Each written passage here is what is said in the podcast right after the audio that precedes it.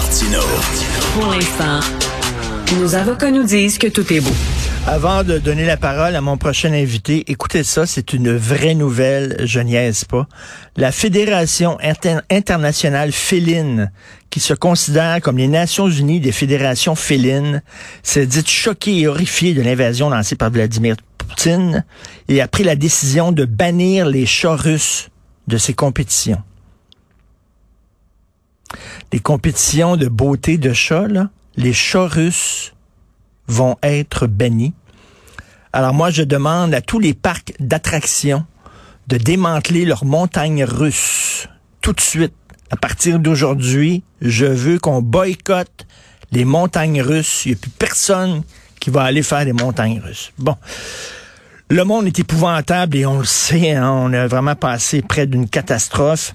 Euh, heureusement, on va pouvoir bientôt échapper au monde et s'en aller dans le métavers que Mark Zuckerberg veut construire, un monde alternatif, un monde virtuel et on va pouvoir échapper à la réalité. Est-ce que c'est une bonne chose? Est-ce qu'on doit s'en réjouir ou on doit au contraire s'en inquiéter? Nous allons parler à Rémi Villemur, auteur et étudiant à la maîtrise en histoire. Bonjour, Monsieur Villemur. Bonjour, M. Martineau. Alors, vous avez euh, publié un texte qu'on peut lire dans la section Faites la différence du Journal de Montréal. Allez sur le site Internet du journal. Le texte s'intitule Devons-nous échapper au monde? Euh, c'est peut-être une bonne chose quand on est stressé, là, comme euh, ces temps-ci, on est extrêmement stressé. On met notre lunette Oculus et on va être projeté dans un monde télétobise qui va tellement être, être beau, être, on va se calmer les nerfs avec ça ça vous inquiète?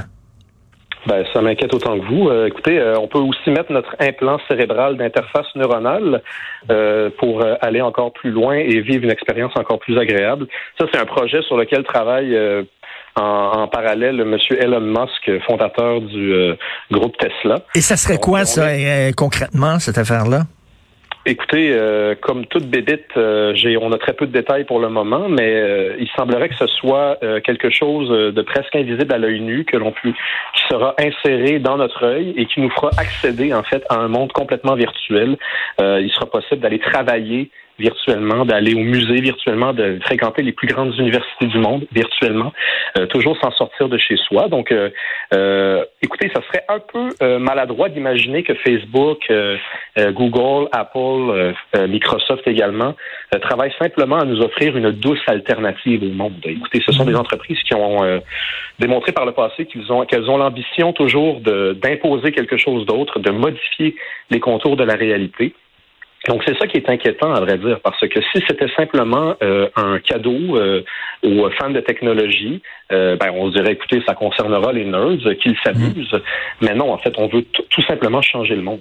J'ai un, casque Oculus chez moi, je me branche sur internet et puis je peux voir des concerts. Je, je regardais un concert de, de, deux heures de Kiss et j'étais dans la salle, je pouvais même me déplacer pour aller à côté deux autres, à côté du batteur, à côté du guitariste sur scène et c'était comme si j'étais vraiment là. Donc le métavers, c'est que je pourrais aller au cinéma avec des amis, on serait assis un côté de l'autre, on pourrait se parler pendant le film, on pourrait après ça aller au musée, euh, visiter un musée à Londres ou à Paris, euh, je pourrais assister à un concert de Bruce Springsteen, etc., aller travailler même. Donc et déjà, on passe énormément de temps euh, devant des écrans, mais là, j'ai peur qu'on passe plus de temps dans cette réalité virtuelle-là que dans le vrai monde. Absolument, mais de toute façon, le vrai monde, ça c'est une grande question philosophique aussi. Qu'est-ce que c'est que le vrai monde? Parce que si tout le monde euh, consente à vivre dans ce nouveau vrai monde-là, le vrai monde, là, ce sera pas celui dans lequel on vit encore, heureusement, euh, vous et moi, là, M. Martineau. Le vrai monde, ce sera ce nouveau monde-là. Facebook, la semaine passée, ils ont, ils ont euh, bon, le groupe a offert une conférence de presse, puis ils ont, ils ont offert des, des vidéos là, des, des simulations euh, de ce de ce métavers-là, donc euh, le chantier de ce projet-là qui est en cours. Et on pouvait on pouvait carrément aller à la plage, euh, ajouter deux Mexicains qui jouent du banjo, une madame qui vend des ananas, une plage avec du sable, ou un, des, des, des, nuages à droite mais pas à gauche. Donc là, il y a aussi toute la logique de je ne veux rien laisser au hasard. Je veux obtenir tout ce que je veux tout de suite. Je suis le maître de ma destinée. Mais, mais, mais, monsieur, monsieur Villemur, c'est de Matrix. de, c'est de, c'est de Matrix. Là. On va être comme dans un genre de coma. On va pouvoir rêver la vie et pas être dans la vraie vie. Mais je lisais un philosophe qui disait, mais qu'est-ce qui est la vraie vie? Qu'est-ce qui est la fausse vie? Pour votre cerveau, quand vous allez être dans le métavers, vous allez avoir euh, des, euh, des, des réactions à ce que vous vivez. Vous allez vivre des émotions, etc. Donc, ça va être comme la vraie vie, finalement. Absolument, absolument. Euh, mais c'est toujours dans l'idée de ne rien laisser au hasard. Donc en fait, on, on considère que l'être humain aujourd'hui euh, ne peut plus attendre, n'est plus, plus patient. Euh, euh, il veut tout et tout de suite. Donc à ce moment-là, s'il veut aller à la plage au mois de novembre, quand il habite au Québec, ben, écoutez, pourquoi ne pas lui offrir? Et là, c'est pas simplement lui offrir un, environnement. Moi, je vous dirais qu'il faut en prendre et en laisser. Si c'était simplement d'offrir un environnement, je vous dirais, bon, je suis un peu sceptique, mais c'est pas si Non, non, non. On veut, on veut aussi travailler à pouvoir lui offrir les sensations. Donc, euh, on peut lui offrir, par exemple, un uniforme euh, qui pourrait enfiler, et là, il va sentir le chaud. Il va sentir le vent. Il va sentir l'odeur de la mer.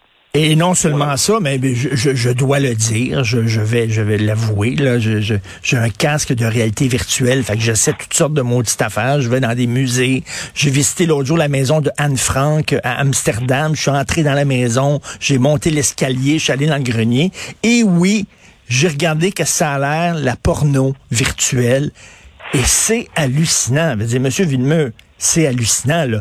La fille était devant moi sur mes genoux. Là. Vraiment.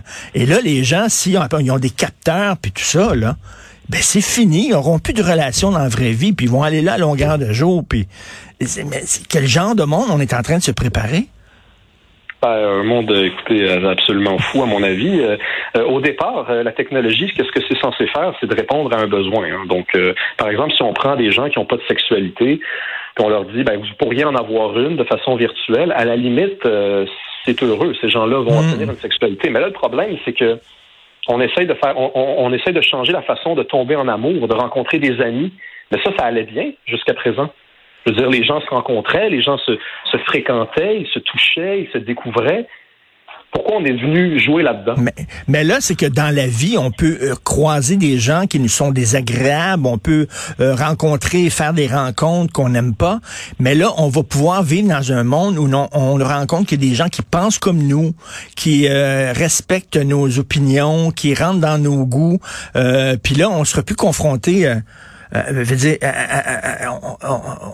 tous nos désirs vont être réalisés, puis on sera plus confronté au hasard et à la coïncidence. Absolument pas. Exactement. Plus rien au hasard. Euh, l'être humain sera maître de sa destinée. Il pourra filtrer chacune des sensations euh, qui habitent son expérience, euh, chacun des moments qui ponctuent sa journée. Donc, il y a quelque chose d'absolument terrifiant là-dedans. Et en même temps, il y a des bons côtés, vous l'avez dit. Euh, j'ai lu un texte dans un magazine français euh, dans les équivalents en France de nos euh, CHSLD. il y a des personnes âgées, il y a des personnes qui sont paraplégiques. on leur met un casque Oculus de réalité virtuelle. ces gens-là peuvent s'échapper, marcher sur une plage, voir, visiter Venise, visiter, se marcher dans les rues de Paris, etc. Et on a vu une baisse de l'angoisse et des dépression et tout ça, ça permet à ces gens-là de, de faire des voyages, de, vivre des expériences qu'ils ne pourraient pas vivre à cause de leurs limites physiques. Oui, absolument. C'est sûr que, écoutez, le, progrès, il ne faut pas euh, adopter une posture réactionnaire face à lui. Euh, seulement, le progrès ne, saurait pas être une religion. Il ne faut pas aller toujours plus loin, plus fort euh, et plus et, plus vite. Là. Donc, je veux dire, il y a des, il y a des façons d'adopter le progrès de façon de façon raisonnable. Par exemple, l'exemple que vous me donnez me semble raisonnable. Mais si on va, on essaye de, de répondre à tout, de rendre tout le monde heureux, ben c'est là qu'il y a quelque chose de, de, très utopique là-dedans. Mm-hmm. Est-ce que tout le monde peut être heureux? Est-ce que toutes les inégalités peuvent être combattues?